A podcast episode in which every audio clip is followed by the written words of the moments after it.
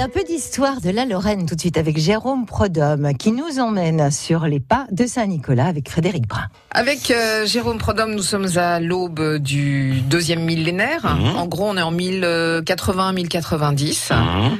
Une époque où en Europe, il y a des reliques de saints absolument partout. C'est ça c'est la qui- grosse mode. ouais, c'est ça qui déplace les foules, en Ah fait. mais complètement. Puis alors, il met des, des reliques euh, dont on pourrait dire maintenant, même en étant, euh, euh, comment dirais-je, pas athée ou pas anticlérical, euh, dont on sait maintenant, c'est quand même un peu de l'arnaque. Vous aviez des reliques, je ne sais plus où, du sang de la, du lait de la Vierge. Fallait quand même le, le faire, quoi. hein. Euh, on a plusieurs saints prépuces, vous voyez, euh, parce que on sait qu'il y en a trois, quatre un peu partout en Europe. Alors bon bah. Ça, c'est louche. Là, par exemple, je sais plus dans quel coin du sud-ouest de la France, ils ont longtemps fait la, la, la, la fortune du village autour du Saint Prépuce du, du, du Christ, jusqu'à ce que Rome dise hop hop hop, le vrai Saint Prépuce est à Rome. Donc du coup, ça s'est arrêté net. Les gens se sont dit bon, c'est pas le bon Saint Prépuce. Alors vous avez par exemple là qu'on approche des fêtes, vous avez plusieurs euh, euh, euh, comment dirais-je euh, cadeaux des rois mages.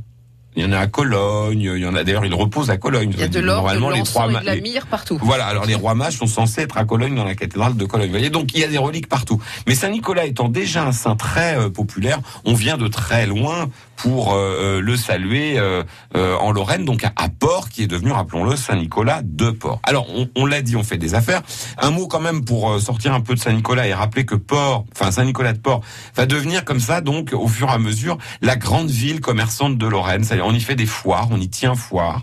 Euh, on vient euh, découvrir, alors c'est un peu rigolo, c'est un peu l'hypermarché de l'époque. Euh, on vient y découvrir les nouveautés.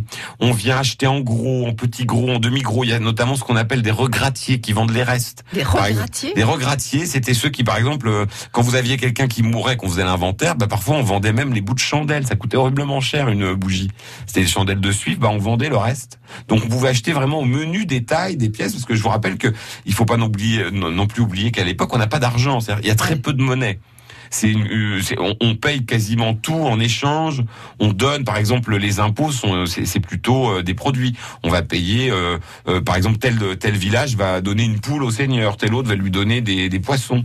Euh, le- la, la dîme, c'est 10% en gros de, enfin une gerbe sur 10 ou deux gerbes sur 10 de euh, du blé ramassé. Vous voyez, on paye plutôt en nature. Donc on n'a pas beaucoup d'argent, mais on- quand, quand on en a, on va euh, faire des, des, des foires. D'ailleurs, le, le, le chemin de Saint-Nicolas de Port. Il existe toujours à Nancy. Vous savez que on a la fameuse rue Saint-Nicolas. Elle tient son nom pas du fait qu'elle est dédiée à Saint-Nicolas, c'est qu'elle mène à Saint-Nicolas de Port.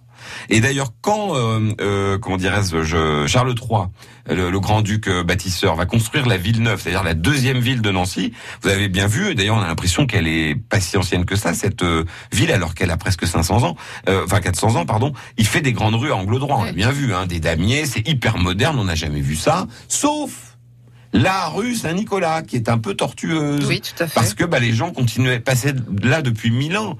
Donc on n'allait pas commencer à changer les habitudes, remettre ça tout droit. Il y avait des petites euh, constructions qui s'étaient mises là, des petites euh, auberges notamment. Donc il est obligé de laisser la rue Saint-Nicolas telle qu'elle était. Alors on va voir que tout ça va durer tout le Moyen Âge, jusqu'à la fameuse bataille de Nancy. Et c'est là où Saint-Nicolas, c'est en 1477, que plus ou moins officiellement, Saint-Nicolas devient le patron de la Lorraine. Et ça se passe à Saint-Nicolas de Port. Non, mais à demain. demain. À demain. France Bleu Lorraine.